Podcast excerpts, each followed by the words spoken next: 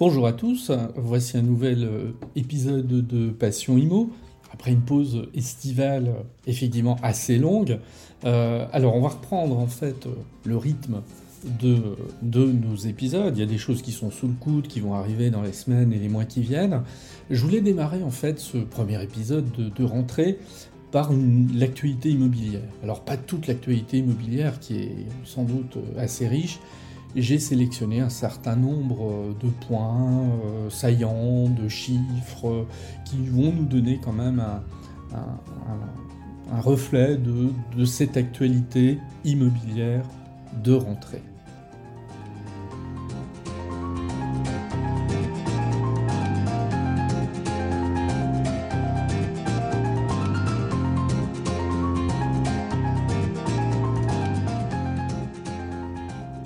Allons commencer par parler crédit, crédit immobilier.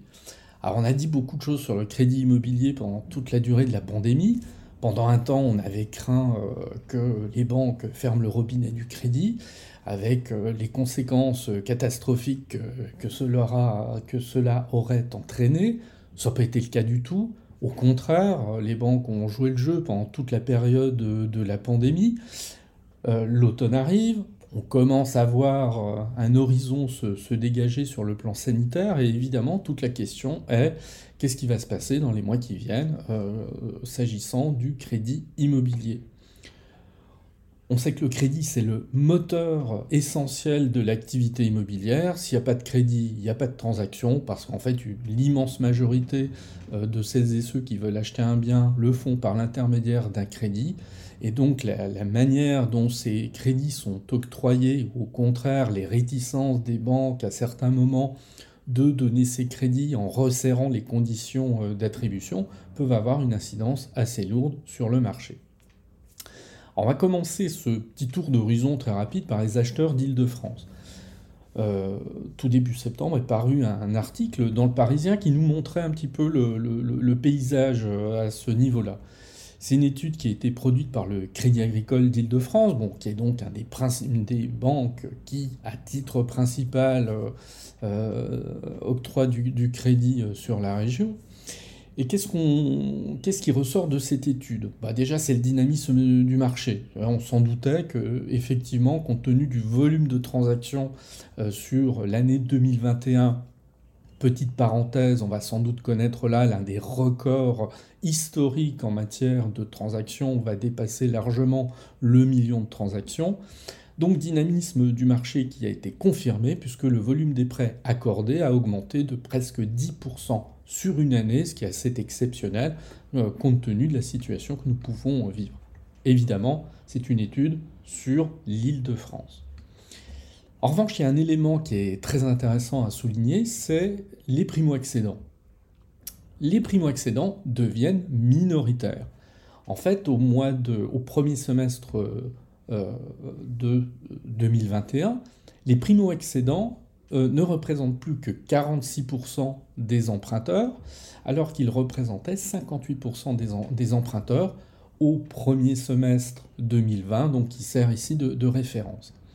Pourquoi c'est un signe intéressant? Parce qu'on sait que les primo-accédants, il y a une très forte sensibilité au crédit immobilier, que lorsque les banques commencent à être un petit peu plus sévères sur le crédit, c'est en général, si vous me permettez l'expression, euh, les primo-accédants qui vont trinquer les, premiers. Et là, c'est un signe qu'il faut regarder, donc il faudra voir si c'est une confirmation ou pas euh, d'ici euh, la fin de l'année 2021.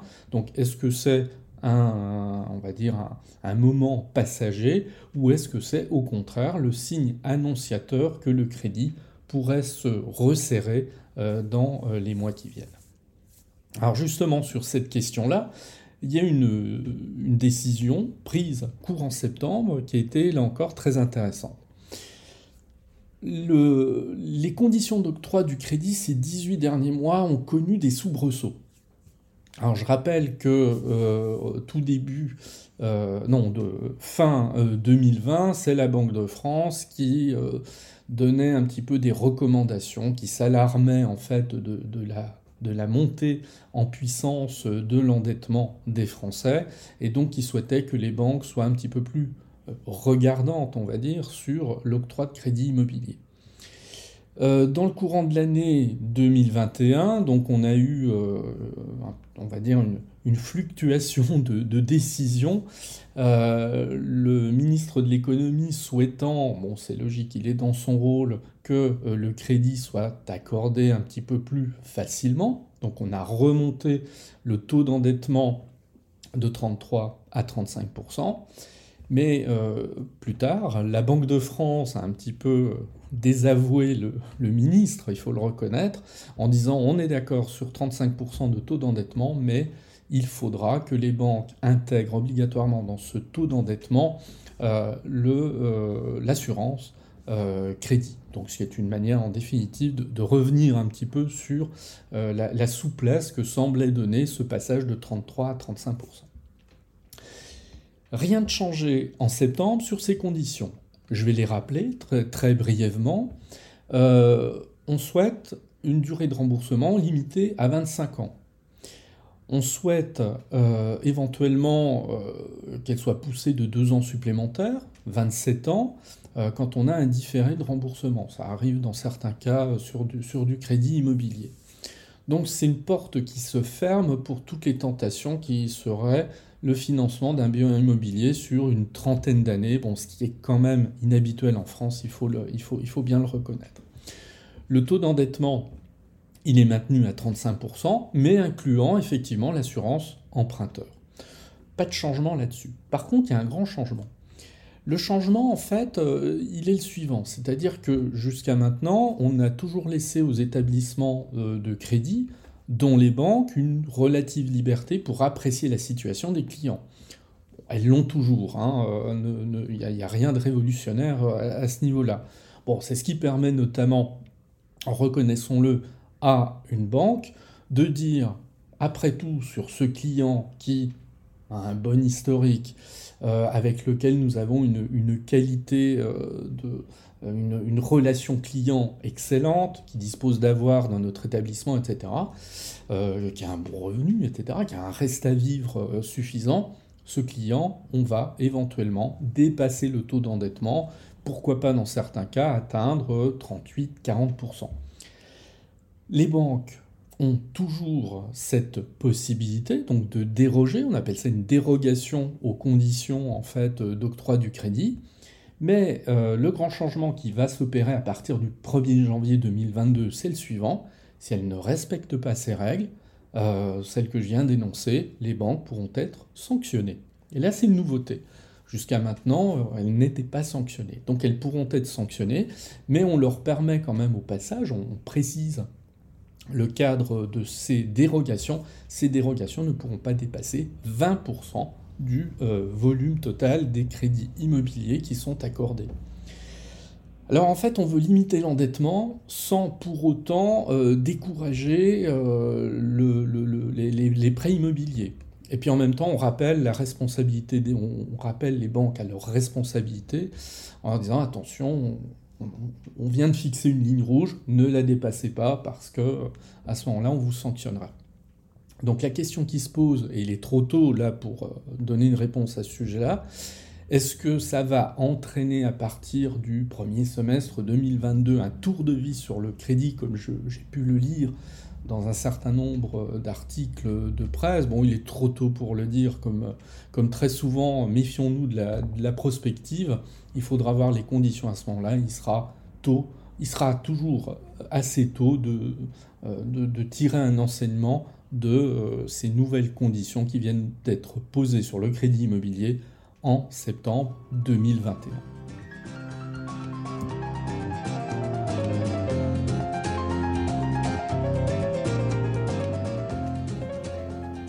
Alors nous allons évoquer maintenant la, la question de l'encadrement des loyers, sujet polémique par excellence, pour une simple raison. Euh, les locataires souhaitent l'encadrement des loyers, c'est une évidence. Quand on voit aujourd'hui le, montant des loyers dans certaines villes, je pense à Paris, Lyon, Bordeaux, mais il y en a d'autres, euh, et donc parfois l'incapacité qu'ont euh, les revenus les plus faibles, je pense aux étudiants, je pense aux revenus modestes. Hein. Vous avez des gens qui travaillent pour lesquels c'est extrêmement compliqué de louer sur Paris. Et puis on a ce phénomène hein, depuis une dizaine d'années où ce n'est pas que les, salaires les, plus faibles qui sont évincés en fait de la location, mais c'est aussi les classes moyennes. Et on, le voit bien, donc tout ça présente un danger parce que le risque c'est qu'à un moment donné, la ville ne représente plus ce brassage de population qu'elle doit être, ben, un mélange de classes populaires, de cadres supérieurs, de, dirigeants, etc. Enfin voilà, c'est ça qui forme la richesse d'une ville et son dynamisme. Donc des loyers élevés. Puis d'un autre côté, euh, bah, il faut penser aussi aux bailleurs. Les bailleurs, contrairement à une, idée reçue, ce ne sont pas euh, nécessairement de, grandes structures euh, qui font de la spéculation, etc. sur le, dos des locataires. Il faut jamais oublier que le bailleur, c'est aussi le particulier qui a investi ses économies dans l'achat d'un appartement pour le louer qui compte sur le produit euh, de cette location pour rembourser un, prêt immobilier et donc qui regarde aussi attentivement à avoir un montant de loyer bah, suffisant pour rentabiliser son investissement. Trouver un équilibre entre les deux est compliqué. Alors vient cette idée de l'encadrement des loyers qui a été apportée par la loi Allure en 2014, bon, avec une fortune diverse, parce qu'il faut reconnaître que l'encadrement des loyers, l'histoire de l'encadrement des loyers était particulièrement mouvementé euh, ces dernières années. Des villes y sont allées, euh, il y a eu des, saisines du juge pour euh, empêcher cet encadrement des, des, loyers. Bon, toujours est-il, on a un certain nombre de villes qui sont dans cette configuration. Paris, les loyers sont reconduits pour la troisième année consécutive. Et puis nous avons des villes candidates. Parce qu'en fait, dans le fonctionnement, hein, pour expliquer un petit peu comment euh, fonctionne l'encadrement des loyers, ce n'est pas uniquement la commune qui décide l'encadrement des loyers, elle le souhaite, et dans un deuxième temps, en fait, la demande euh, doit être validée par le ministère. Alors juste pour rappeler, il faut remplir un certain nombre de critères. Euh, ce sont des critères objectifs. J'en cite un par exemple. Il faut relever un écart important entre le niveau moyen de loyer constaté dans le parc locatif privé et le loyer moyen pratiqué dans le parc locatif social. Donc en fait, il faut remarquer un écart important pour demander euh, cet encadrement des loyers. Euh, il faut aussi euh, constater un niveau médian de loyer élevé. Alors en fait, la commune, sur la base de l'ensemble de ces critères, demande au ministère l'autorisation euh, de réaliser l'encadrement des loyers dans la ville. Lyon, par exemple, est une ville qui est candidate aujourd'hui à l'encadrement des loyers. Lyon est dans l'attente, en fait, d'une décision du gouvernement. On a d'autres villes qui sont dans ce cas-là. Il y a Villeurbanne, euh, il y a Montpellier, il y a Grenoble, bon, et ainsi de suite. Je ne vais pas faire la, liste euh, qui est assez longue de ces villes qui sont dans l'attente. Et Bordeaux, qui avait formulé en fait une demande en ce sens, est une ville pour laquelle l'encadrement des loyers a été accepté le gouvernement. Et c'est courant 2022 que l'encadrement des loyers va être mis en place euh, sur Bordeaux.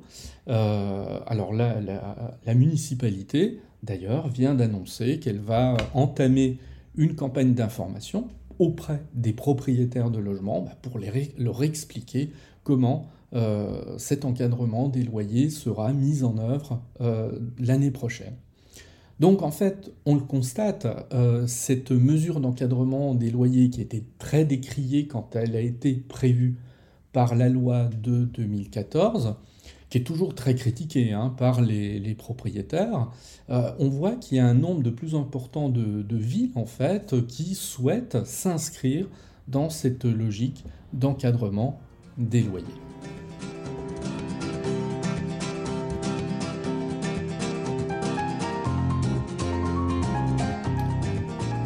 Toujours dans notre euh, revue de presse, revue d'actualité euh, de septembre, nous allons parler de ma prime rénov.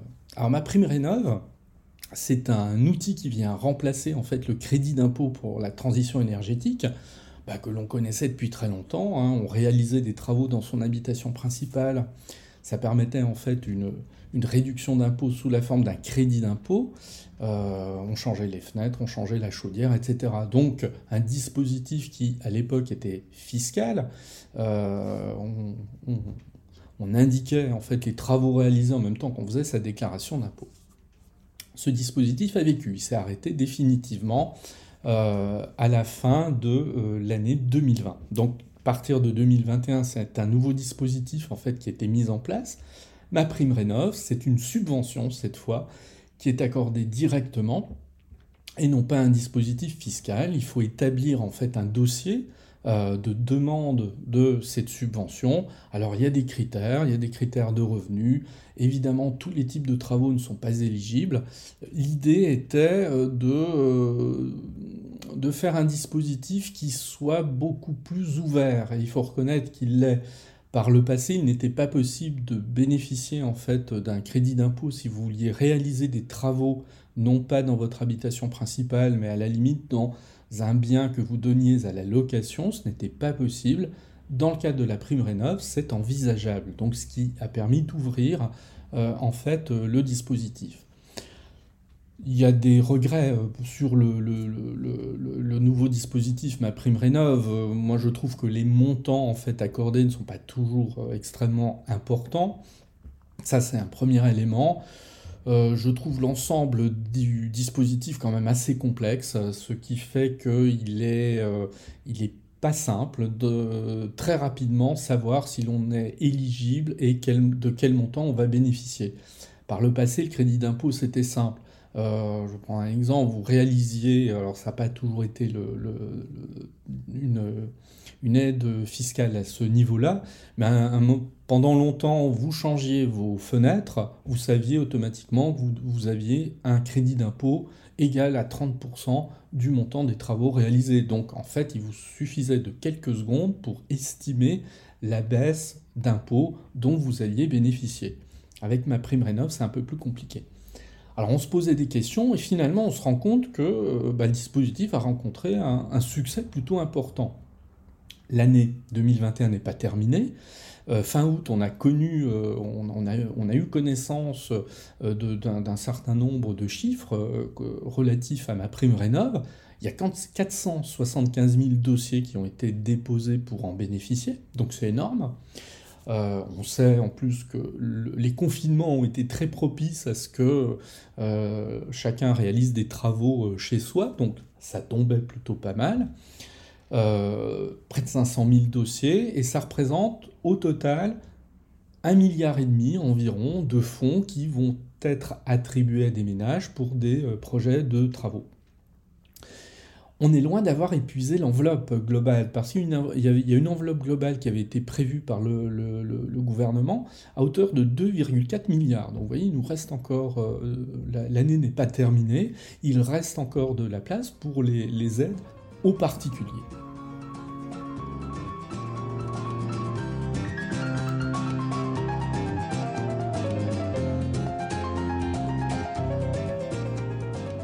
Allons rester dans la fiscalité. Alors on va parler du dispositif Pinel.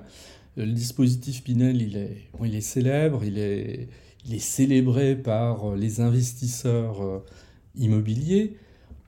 Pour rappeler en deux mots, euh, le dispositif Pinel, ça vous permet, si vous achetez dans le neuf, euh, si vous achetez dans l'ancien, vous avez un autre dispositif qui s'appelle De Normandie, qui est une adaptation en fait du, Pinel. Le Pinel vous permet donc, si vous achetez dans un, immeuble neuf euh, et que vous vous engagez à louer pour une durée minimum à un loyer qui est un loyer plafonné et en direction de locataires qui vont être des locataires en dessous là aussi d'un plafond de revenus, si vous respectez toutes ces conditions, vous allez bénéficier d'une réduction euh, d'impôt. Une réduction d'impôt qui, bah, qui, est non négligeable, hein, puisque je, rappelle simplement que si vous vous engagez à louer sur une durée de 6 ans vous allez bénéficier d'une réduction d'impôt de 12%. Si vous poussez en fait euh, la durée d'engagement de location sur 12 ans, par exemple, vous allez bénéficier d'une réduction d'impôt de 21% de votre investissement. Donc ce qui est quand même assez, euh, assez considérable comparé à d'autres, euh, à d'autres aides fiscales à l'habitat existante. Après, il y a une limite, évidemment, c'est que si quelqu'un paye très peu d'impôts, voire pas d'impôts sur le revenu, bon, il n'est pas concerné par le dispositif Pinel. Alors on sait que ces, dispositifs, euh, bon certains contestent d'ailleurs leur efficacité, ça c'est un autre problème. Euh, ces dispositifs coûtent cher. Ils coûtent cher évidemment à l'État, puisque en fait cette réduction d'impôt qui est accordée, ben, c'est une rentrée fiscale en moins qui se fait pour l'État. Donc on ne peut pas dire non plus que euh, c'est une aide qui, qui, coûte strictement rien. Donc cette aide coûte cher et Là, on s'est engagé, c'est une annonce de la fin de l'année dernière, on sait que le dispositif progressivement va s'éteindre. Je prends un exemple, euh, en 2024, euh, si vous vous engagez sur une durée de location de 12 ans, votre réduction d'impôt ne sera pas de 21% comme elle l'est aujourd'hui, euh, elle ne sera plus que de 14%. Et on indique euh, par ailleurs qu'il serait possible que le dispositif Pinel disparaisse. En septembre, nous avons une déclaration de la ministre qui nous dit le dispositif Pinel n'est peut-être pas mort, mais nous allons l'adapter. Alors en fait, il serait remplacé par autre chose.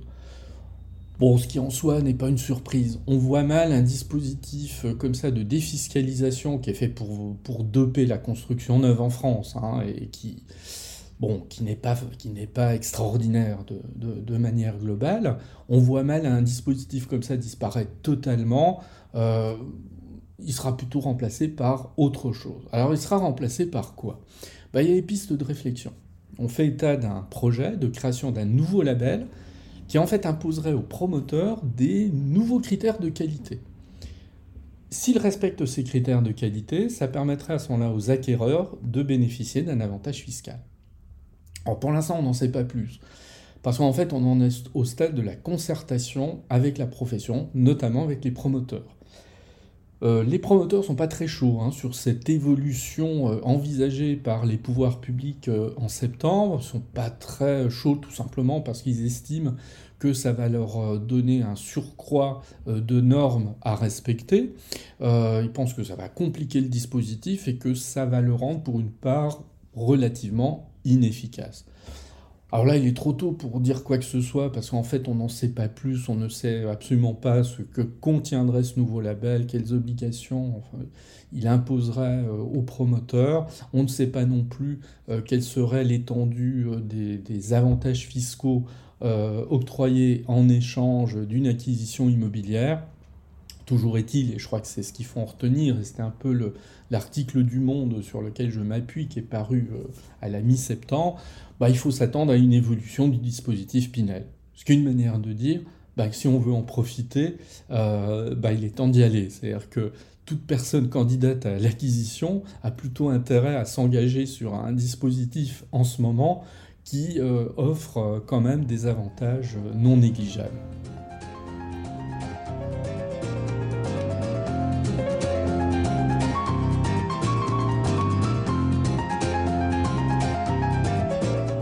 Je vais rester dans, le, dans la thématique euh, du logement, de la construction. Il euh, y, a un sujet qui est euh, presque un, serpent de mer. Pourquoi un serpent de mer? Bah Parce qu'en fait, on le traîne depuis des décennies quasiment. on fantasme énormément à ce sujet. Qu'est-ce que c'est? C'est la transformation de bureaux en logements. Le constat à la base, il est simple. On dispose en France de bureaux. Alors, il est toujours difficile d'estimer, mais en fait, on estime quand même qu'il y a une masse assez importante de bureaux inoccupés, inemployés. Et évidemment, bah, tout de suite, euh, l'idée simple, elle, euh, elle, pointe son nez. Euh, transformons ces bureaux en logements. Alors pourquoi je dis que c'est un serpent de mer? Bah, Parce que souvent c'est une fausse bonne idée.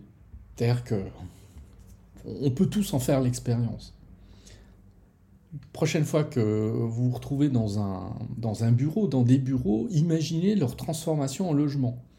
Et vous dites, ah oui, euh, sur le papier ça paraît simple, mais en réalité ça risque d'être un peu compliqué. La cuisine, on la met où? La salle de bain, euh, on, l'installe où? Tiens, il n'y a pas, d'arrivée d'eau, il n'y a pas d'évacuation non plus euh, pour l'eau.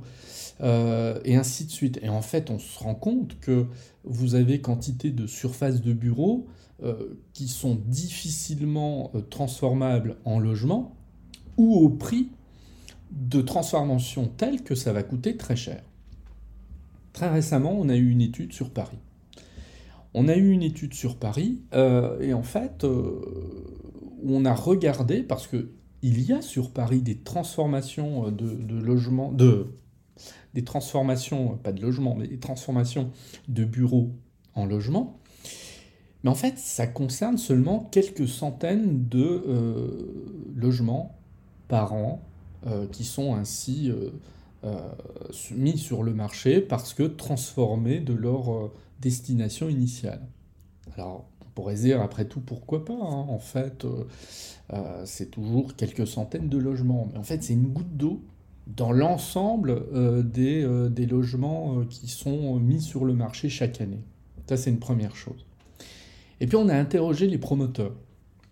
Et en fait, les promoteurs disent, et c'est très éloquent et ça illustre bien ce que je vous disais il y a 30 secondes. Dans 80% des cas, je dis bien dans 80% des cas, la transformation est impossible et ils préfèrent détruire et reconstruire. Et en fait, c'est beaucoup plus rentable euh, de détruire et de reconstruire.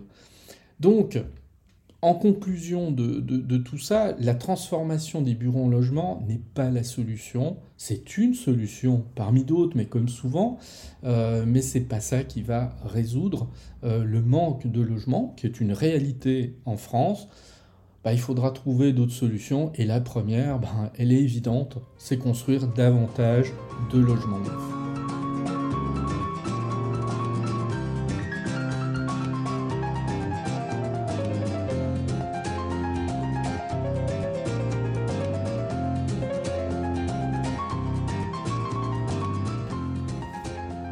Pour terminer, nous allons évoquer deux problèmes. Alors, a, priori, et, enfin, c'est même pas a priori, ils sont très éloignés euh, les uns des autres.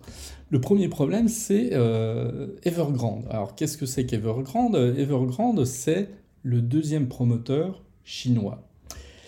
Deuxième promoteur chinois, il est mal en point, hein, euh, très très mal en point. Il, enregistre un passif de 300 milliards de dollars auprès de plus d'une centaine de banques de banques chinoises hein, principalement.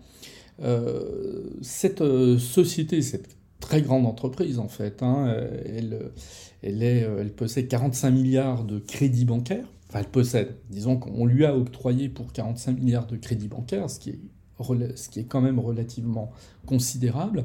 Société endettée, société qui est à deux doigts de déposer son bilan.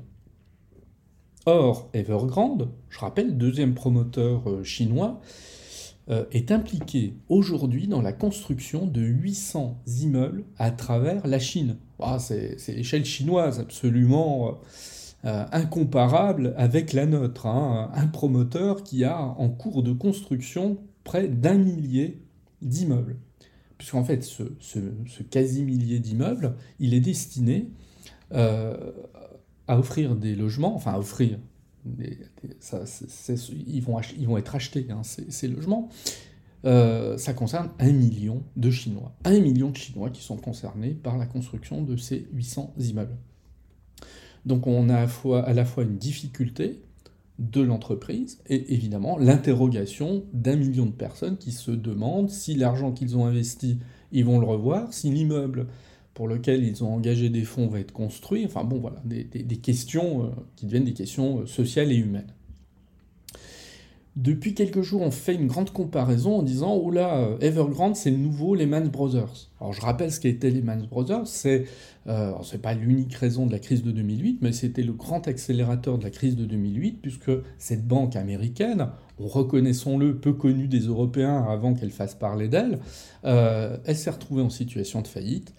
Le gouvernement américain, à l'époque, ne l'a pas soutenu et ça a été le détonateur de euh, cette crise financière de 2008 qui a été quand même euh, plus que ravageuse euh, à tout niveau. Donc la comparaison, elle est vite faite. ce deuxième promoteur chinois ne risque-t-il pas, en définitive, cette crise de l'immobilier à la chinoise, ne risque-t-elle pas de faire sombrer l'économie mondiale de la même manière que l'immobilier, au départ, en 2008, l'immobilier américain, la crise de l'immobilier aux États-Unis avait fait sombrer euh, l'économie mondiale. Sauf que la comparaison est trop rapide. Evergrande n'est pas Lehman Brothers. Euh, quelques différences. La première, c'est tout simplement la faillite de Lehman Brothers était relativement inattendue. C'est-à-dire que quand elle est survenue, il y avait peu d'éléments avant-coureurs. Bon, là, Evergrande, ça fait plusieurs semaines qu'on en parle. Ça fait déjà toute la différence. Hein. Ça veut dire que dans le premier cas, cet événement inattendu avait été un, coup de tonnerre euh, dans un ciel plutôt calme, alors que là, bon, on a, quand même des, signes, une analyse euh, qui est faite à ce sujet-là. Deuxièmement, alors il ne s'agit pas de, minimiser le poids de, la dette de ce deuxième promoteur chinois, euh, mais 45 milliards de dollars de crédit bancaire, c'est rien en fait. C'est rien. Je vais donner un chiffre. Euh, les banques chinoises, euh, actuellement, elles ont accordé 30 000 milliards de dollars de prêts. C'est à l'échelle de la Chine. Et donc ces 45 milliards, si jamais Evergrande se retrouvait en situation de faillite, aurait, euh, cette faillite aurait un poids euh, très faible, en définitive, sur l'économie chinoise euh, globale. Et puis, bah, la différence fondamentale, c'est celle que je viens d'indiquer, c'est-à-dire qu'en 2008, Lehman Brothers n'avait pas été soutenu par le, par le, le, gouvernement fédéral américain, on l'avait laissé euh, tomber en faillite. Bon, ça, voilà, c'est la logique euh, libérale américaine, et ça avait entraîné évidemment euh, l'économie mondiale dans les difficultés que l'on sait.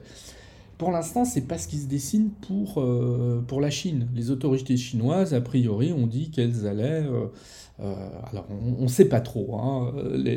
le, gouvernement chinois communique peu à ce sujet, mais a priori, on va s'acheminer quand même vers des solutions. Une des solutions, notamment, ce serait que les, tous ces chantiers qui sont organisés sur le plan local, bon, je vous ai parlé, quasiment 800, seraient repris en fait par des euh, entreprises régionales, donc ce qui permettrait en définitive de, trouver une, une porte de sortie à ces difficultés.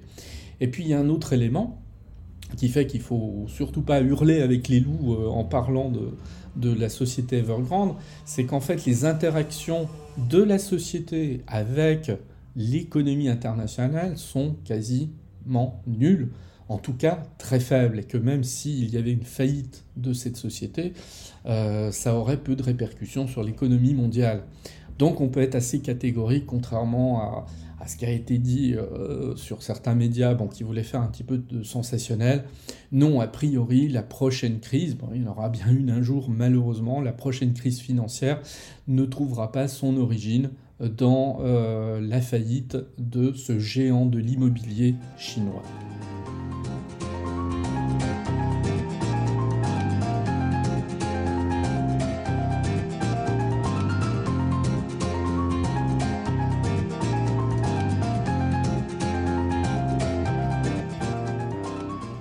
Après la Chine, on va revenir à la France, de manière extrêmement, sur un problème très franco-français, euh, le DPE, le diagnostic de performance énergétique. Bon, oui, son, sa réforme, son démarrage euh, bah, commence plutôt mal. Alors, je rappelle juste ce qu'est le DPE, ce diagnostic de performance énergétique. On en a tous vu, c'est un étiquetage, c'est une information qui est communiquée, vous savez, étiquetage sous forme de lettres, A, B, C, D, E, etc. Plus vous rapprochez de A, plus la performance énergétique de votre logement est correcte, et plus vous vous éloignez de A, et plus euh, la performance énergétique de votre logement est médiocre. C'est un indicateur. C'est un indicateur qui bah, est parfois regardé avec attention pour les acquéreurs, euh, leur permettant en fait d'avoir une information globale sur la performance du logement qu'ils vont acheter. appartement ou maison. Alors c'est valable aussi pour les locataires, mais alors je dis pas que les locataires ne s'y intéressent pas, mais je pense qu'ils s'y intéressent un tout petit peu moins que le candidat à l'acquisition, bah, qui veut être renseigné assez précisément sur la performance énergétique de son bien. Bon, on a souvent critiqué ce DPE qui est pas très fiable, voilà, parce que selon les diagnostiqueurs, on, avait des, indicateurs, des mesurages qui, pouvaient euh, marquer des différences. Donc, euh, on a mis en place un nouveau DPE. Donc ça fait déjà quelques années qu'il est à l'étude, et il devait, et il est sorti, en fait, cette nouvelle mouture de DPE est sortie au 1er juillet. Alors ce nouveau, diagnostic euh, de performance énergétique, on revoit son mode de calcul. Tout simplement, il repose plus, comme par le passé, sur, sur l'étude des factures de consommation, mais en fait sur les caractéristiques réelles du bien. Donc évidemment, c'est censé être un peu plus efficace. C'est-à-dire on regarde précisément les caractéristiques du bien en termes de chauffage, d'isolation, d'éclairage, etc. On l'a rendu plus lisible, donc plus clair, a priori, pour celui qui va l'étudier. Mais surtout, alors ça c'est un élément qui est extrêmement important, il devient opposable, ce DPE. Alors ça c'est un principe juridique. Ça veut dire quoi? Avant, le DPE, c'était purement une information. C'est-à-dire que si à un moment donné, on constatait que la réalité énergétique du logement qu'on achetait était un peu en contradiction avec l'indication du, DPE, c'était sans grande conséquence. Tandis que maintenant, à partir du moment où le DPE devient opposable, euh, celui qui achète pourra engager la responsabilité du vendeur ou du diagnostiqueur, voire des deux. Et ça lui, pourrait lui permettre d'obtenir carrément des dommages et intérêts en fait, qui correspondent au coût des travaux nécessaires pour atteindre le niveau énergétique qui avait été affiché au moment de l'achat. Donc on voit que ça va changer quand même euh, de manière assez importante la donne. Autre élément sur ce DPE, on sait qu'il y a des passoires énergétiques, il y en a à peu près 8 millions en France, c'est-à-dire des logements bon, qui ne présentent pas les qualités euh, les meilleures en termes d'isolation, en termes de chauffage, etc. On sait qu'il y a des travaux considérables qui vont devoir être entrepris dans les 20 à 30 ans qui viennent, bon, bah, si on veut remplir nos objectifs en matière de, euh, lutte contre le réchauffement euh, climatique, le DPE est vu comme un outil. Alors un outil assez contraignant quand même, parce que je vais donner un exemple. Si vous avez un, logement classé G, alors pas très bien classé, il faut reconnaître, à partir du 1er janvier 2025, ce bien, vous ne pourrez plus le louer, parce qu'on considérera bah, qu'il ne correspond pas à des critères minimums de location d'un logement. En 2028, ce sera le tour des biens qui sont classés F. Donc on remontera un petit peu dans la euh, catégorie en fait. Et il n'est pas interdit de penser bah, qu'on soit encore plus exigeant à l'horizon 2030, etc. Bon, ça, on verra. Donc, en, fait, on voit que ce DPE, euh, alors qu'il n'y a pas, dont, il n'y a pas eu encore une communication extraordinaire auprès du grand public à ce sujet-là, il va changer quand même la donne. Un, il sera opposable. Deux, euh, si j'ai pas un logement classé correctement, ben, à terme, je ne pourrai plus louer ce logement. Depuis le 1er juillet, euh, ça y est, la réforme est en place. Alors ça se passe pas bien. Parce que, alors sans entrer dans le détail technique, les, diagnostiqueurs utilisent des logiciels euh, spécialisés pour, pour euh, faire leurs mesures. Et les premiers diagnostics font état de, de dysfonctionnement, hein, selon certains, parce qu'ils feraient état d'erreurs de, plus de 30% par rapport au précédent DPE. C'est-à-dire qu'en fait, pour être concret, euh, les, mesures effectuées avec la nouvelle technique aboutiraient à des différences de plus de 30% par rapport à l'ancienne technique utilisée pour faire le mesurage. Donc il y a une levée de bouclier hein, euh, d'agents immobiliers, euh, de la part des propriétaires, oh là, qu'est-ce que c'est que ça Bon, Résultat, il y a quelques jours, euh, la ministre du Logement a dit oui, effectivement, il y a un problème.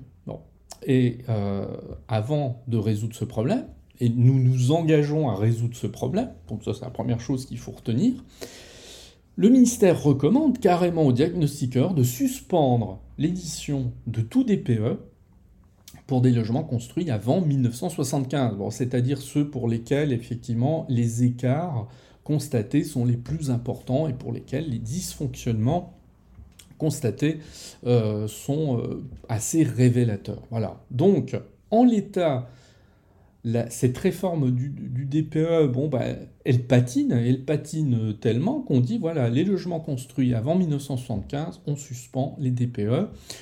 Euh, la ministre s'est engagée début octobre à apporter une solution, donc on est dans l'attente. Et donc par rapport à ça, affaire à suivre.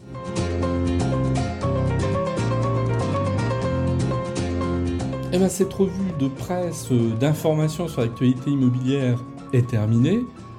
J'ai laissé de côté un certain nombre de choses, sinon euh, cet épisode aurait duré des heures, il est déjà euh, relativement long.